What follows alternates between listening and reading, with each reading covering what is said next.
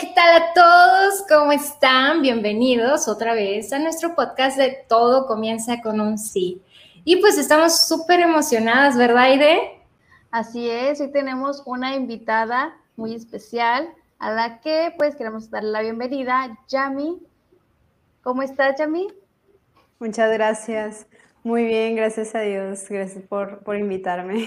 ¿Y ustedes cómo están? Súper bien, Yami. Pues como te decíamos, muy contentas de, de, poderte entrevistar, de conocer un poquito más de cómo Dios te llamó. Y pues bueno, hemos, hemos eh, hecho ahora una nueva dinámica, público conocedor que nos está viendo. Hoy vamos ahora sí, más que, ahora sí literal va a ser bombardeo de preguntas. Pobre Yami aquí va a ser el conejillo de indies. Pero creo que lo vamos a disfrutar bastante en estas preguntas rápidas. Te platico un poquito rápido y hay aquí lo que, los que están viendo cómo está la dinámica, Yami, de vamos a hacer preguntas rápidas de una frase. Puedes tus respuestas hacerlas en una frase, una palabra o una lista de palabras, ¿sí? Máximas que no sean de, no pasadas de tres, por favor. Nada, no te preocupes. Ok. Pero muy bien. Lo más rápido que tú puedas y podernos, que podamos conocerte un poquito más. ¿Va? Va. ¿Lista, Ide? Lista. Buenísima. Muy bien. Yami. La primera pregunta. ¿Quién es Yami? Soy una laica consagrada de 24 años al servicio del amor. Vámonos. ¿Siempre quisiste ser consagrada? Desde los 19 años, me parece que sí, estaba como en esa búsqueda. Híjole, ¿cómo surgió? Pues todo fue... Qué difícil. Sintetizarlo. Mm, Te llamó de la nube. Se te apareció en los sueños. Te, se te apareció la rosa de Guadalupe. a través de un proceso vocacional que surgió de la motivación de un coordinador del grupo de misioneros. Muy Síntesis. bien. ¿Cómo encontraste a tu comunidad y cómo descubriste que allí era el lugar donde Dios te estaba llamando? Internet. Suena loco, pero... Ah, bueno, em, Internet, pero en realidad ya las conocía por un retiro que tomé con ellas tiempo atrás. ok. Muy bien. ¿Qué fue lo más difícil que tuviste que dejar? Mis papás. Sí, la verdad. Sí, es difícil.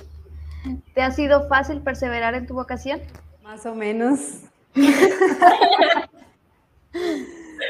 Eh, ¿Cuál es el voto que más te ha costado? La obediencia. obediencia ciega, yo diría. Muy bien. ¿Cuál es tu apostolado? Eh, mujeres jóvenes, en particular de secundaria y preparatoria. ¿Qué es lo que te gusta hacer en tu día a día? ¿Qué es lo que más así tú dices, wow? Predicar a Dios en el trabajo profesional. Mm, ¿Cuál es tu santo favorito? Santa María Goretti, que pues es la santa patrona de la castidad. Wow. ¿Cuál es tu profesión? Soy nutrióloga. Wow. Órale. ¿Tu tiempo litúrgico favorito? Aunque cuesta, yo creo que en todos los sentidos, pues eh, Semana Santa. Wow. ¿Cuál es el proceso que ustedes llevan dentro de, la, de tu comunidad? ¿Vocacional? Sí, ya ves que algunas tienen aspirantado, postulantado. Muy bien. Son prácticamente tres. El primero, catecumenado, neofitado y martiriado. Wow. ¿En cuál estás? Actualmente yo estoy en, en el catecumenado o pues soy catecúmena. ¿Qué significa dentro de tu comunidad ser catecúmena? Los primeros tres años de prueba inicial o maduración en el carisma. ¿Cuál es tu comunidad? ¿Cómo se llama? Lo puse aquí en mi nombre. Cruzadas de Santa María. ¿Eres originaria de México o eres de otro país? Sí, soy de Monterrey, México. ¿Tu comida favorita? La verdad, comida asiática, así. Verduras, mariscos. Dirían una de mis hermanas, tin, tin, tin, tin, tin, tin.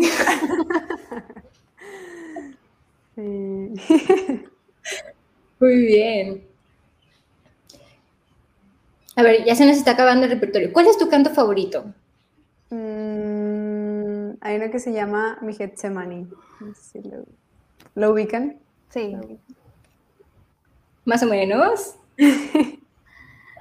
Em, ya se nos acabó el repertorio.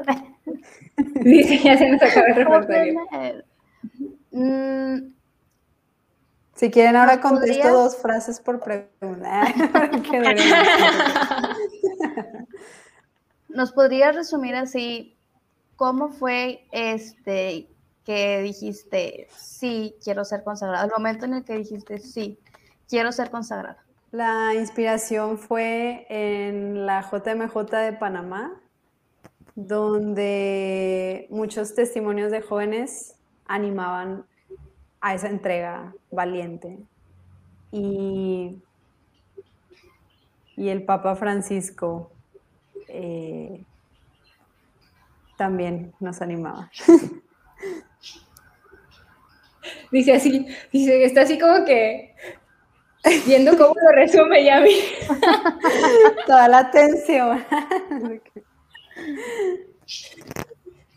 Oye, Yami, eh, ¿cuáles fueron tus dificultades para poder ingresar? Porque pues hay miedos, hay obstáculos, ¿cuáles fueron los tuyos? Dejar la familia, miedo al que dirán, miedo al equivocarme de si debía vivir en comunidad mi consagración o em, de manera personal, como una virgen consagrada, por ejemplo. Mm, esos serían, yo creo. wow, muy bien. Nos mencionabas ahorita en la pregunta de tu apostolado, que eran mujeres jóvenes y entre niñas y adolescentes, algo así. Específicamente, este, ¿qué trabajan con ellas o cómo es el apostolado? ¿Qué hacen? Trabajamos como el equilibrio de las potencias humanas, reflexión, afectividad, voluntad, además de catequesis, eh, pues católico y mucha unión con el Papa Francisco. Dijiste que fue a través de un grupo donde surgió tu llamado. Mm. ¿Por qué ahí surgió? La verdad, nunca me voy a cansar de agradecer y pedir por él.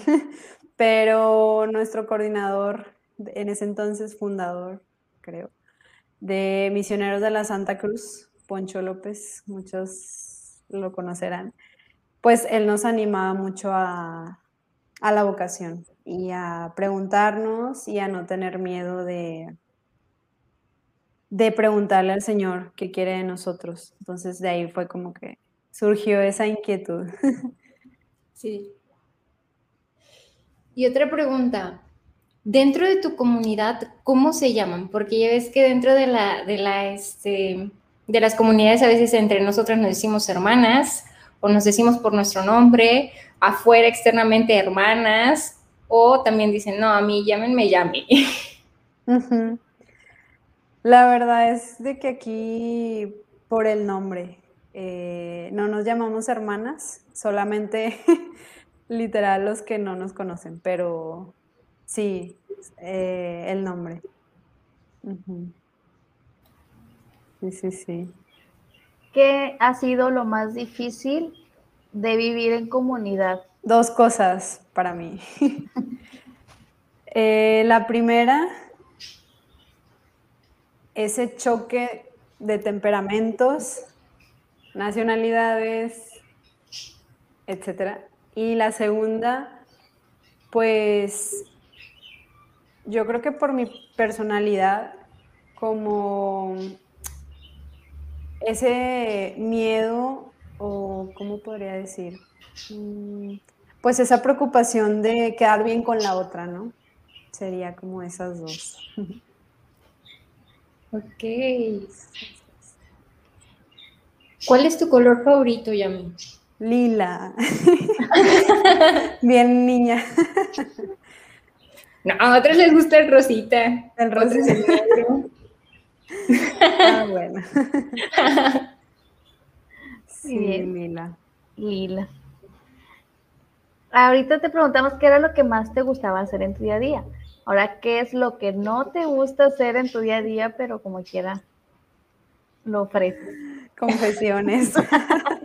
ya, bueno, queremos decir que ya entramos en la sección de confesiones. Aquí, cuadro chico, no se queda con tu conocedor. Ay, no. Qué bueno, voy a tener que admitirlo. este, pues miren, la verdad es de que aquí tenemos cargos, ¿no? Eh, nos dividimos como las secciones de limpieza del hogar. y en mi caso, pues actualmente me toca, por ejemplo, el jardín. No sé por qué, pero no me gusta tanto hacer jardín. Entonces, muchas dirán, no, que sí, que la plantita y las florecitas no es mi estilo, no es mi mi, no soy fan del jardín, pero sí, es eso, yo creo. Sí. ¿Qué es lo que más te llamó la atención para entrar a tu comunidad? Digo, porque debió de, haber algún clic para que te digas, no, hombre, es aquí. Esa combinación de vivir una vida contemplativa en la acción. Quiere decir que hay momentos de oración o de hacer devociones eh, pues con Jesús y ese apostolado en, el trabajo profesional, ¿no? Como esa combinación y equilibrio al mismo tiempo. Uh.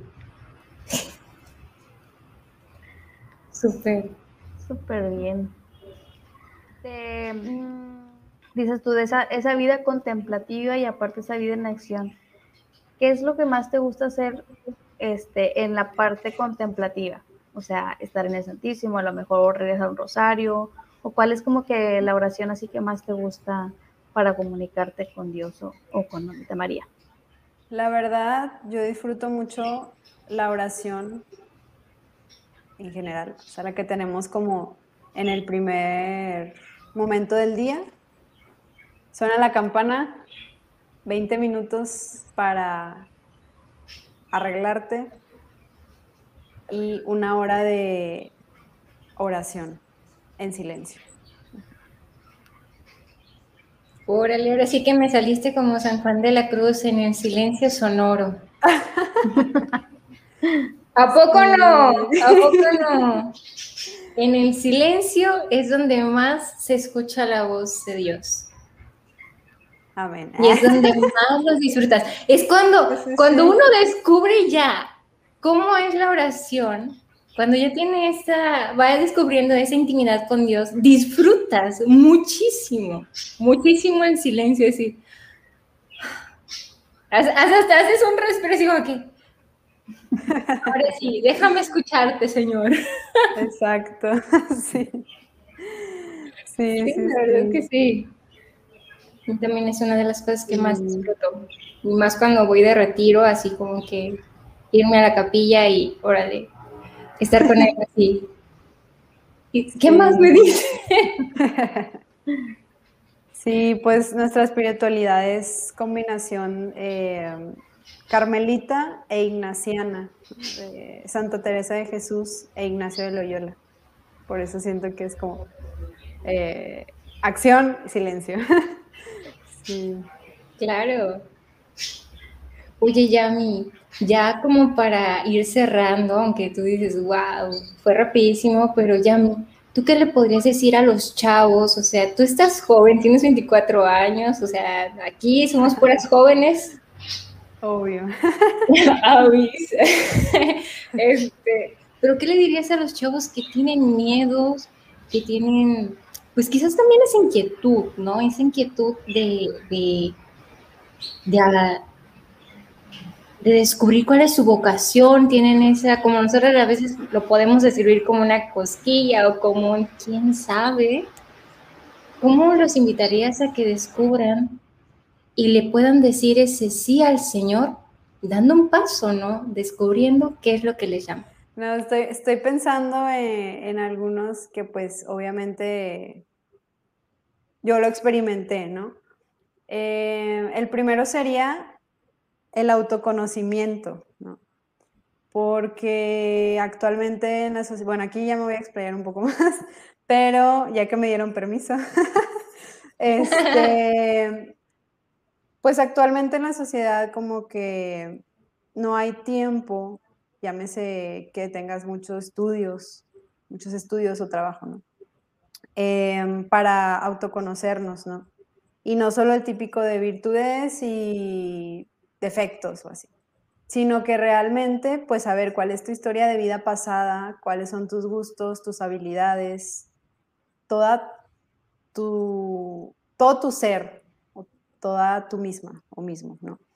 Eh, porque pues ahí donde está toda tu historia y todo eso, pues es por algo, ¿no? Como que ahí está tu, tu misión.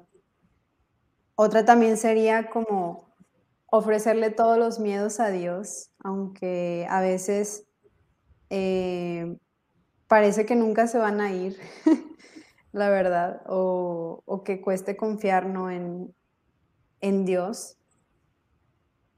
Pues no, o sea, dejarse abandonar y hay algo que se llama hacer actos de fe, que quiere decir, pues aventarse, así tal cual, ¿no?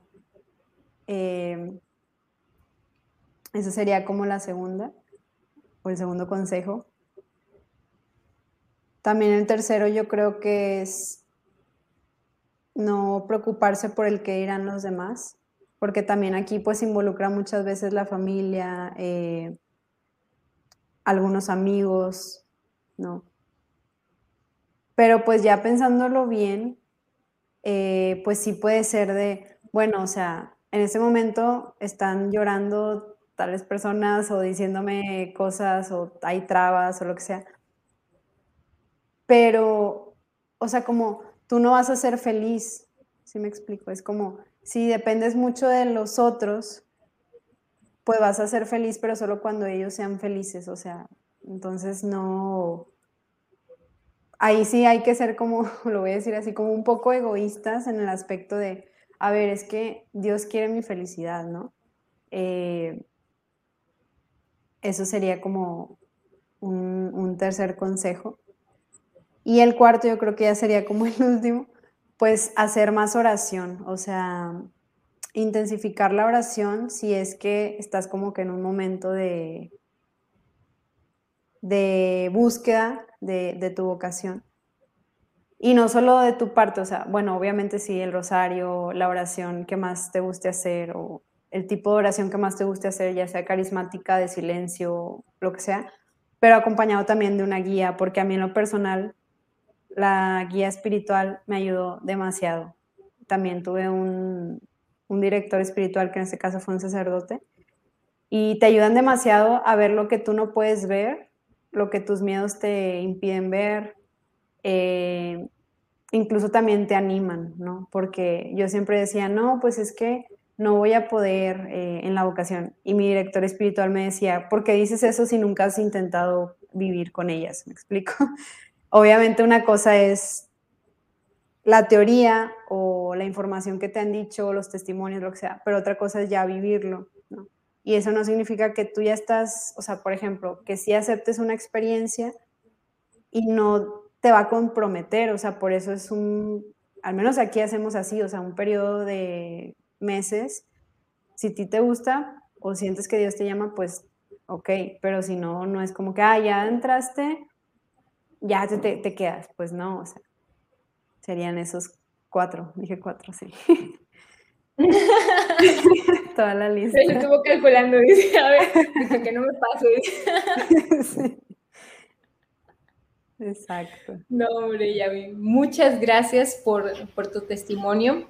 Creo que también cada uno de los consagrados somos testimonios de fe, como Abraham y como nuestra Madre María, que vamos a, hacia esa tierra prometida que es el cielo y que es a donde con nuestra propia vida queremos llevar a todos los que están alrededor nuestro y poderles contagiar del amor de Dios a toda costa. Nosotras decimos, así sea la vuelta de la esquina, a la vuelta de la esquina. Entonces, muchas, muchas gracias por compartir tu corazón, por, por atreverte a hacer estas preguntas breves. estas respuestas breves, ¿verdad? Todo un reto. ¿eh? Todo un reto, pero nada imposible. Y por confesarte en las preguntas que fueron confesiones de confesión. ok, sí. Pero muchas gracias. Que todo sea para una bendición y para honrar a nuestro Señor. Así que, pues bueno, no se olviden de seguirnos en las redes, chavos. Síganos en las redes, en Instagram, YouTube, Facebook. Ahí nos podrán encontrar. Y también dale like, dale like, no podemos olvidar ya. ya y compartir también. para que más llegue a más gente esta, este testimonio de Yami y los demás que siguen. Claro que sí, porque cada día se ponen mejor. Muchas bendiciones a todos, nos vemos. Gracias. Bye.